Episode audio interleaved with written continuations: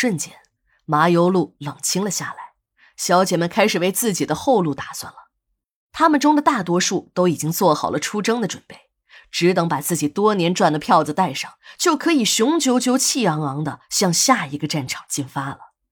一时间，各个银行的储蓄所门前排起了长龙，这些压工鸡婆们站在银行的门口，焦急的等待着取回自己的血汗钱。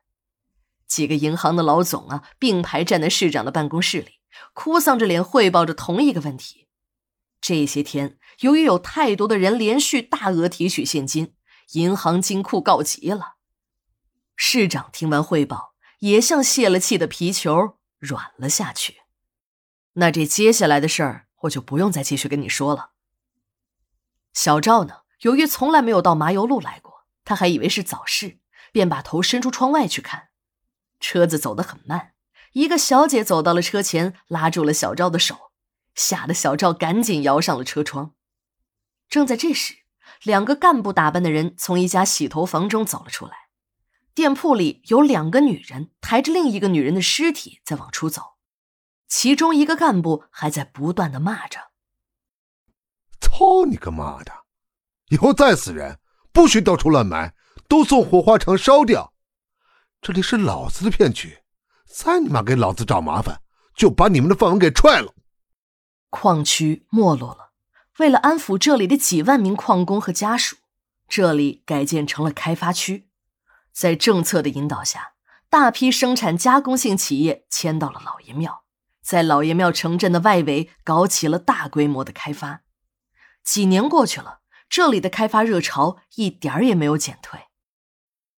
在老爷庙的城南，一座现代化的城镇拔地而起。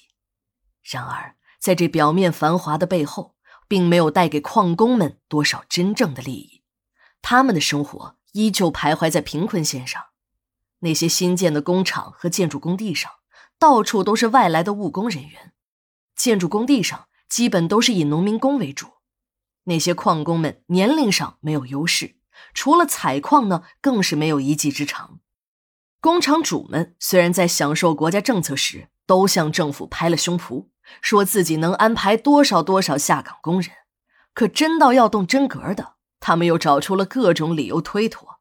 主要原因是外来的务工人员更为廉价。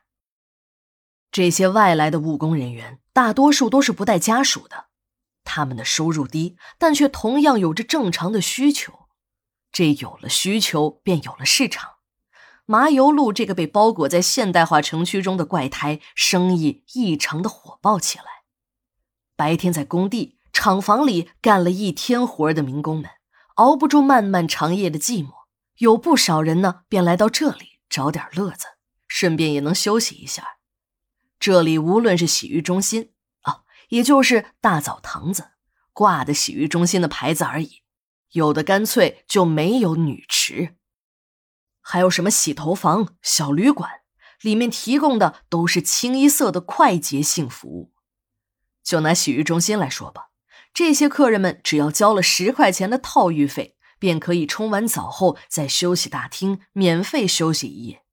这对于很多民工来说，还是相当的有诱惑力的。在工棚里住，潮湿阴暗，时间长了呢，还会得皮肤病。住旅馆也得二三十块钱，还不带洗浴。当然，有很多人也不是单纯冲着洗浴来的，因为他们知道这里面还有更为刺激的享受。这对于他们这些常年离家在外、长时间性压抑的人来说，不失为一个好的减压方式。等这些客人在休息大厅里躺下来，便会有小姐来到客人身边搭讪。很多人都不是第一次来，就算是第一次来，那也是有个熟人带着。这里面的规矩早就清楚了，不用讨价还价，只需在昏暗的灯光下拉一下客人的手臂，客人看一眼，如果满意立刻成交。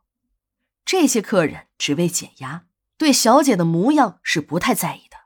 一般情况下，如果不是熟的腻歪的老面孔，客人们都会跟着小姐去一个单间儿。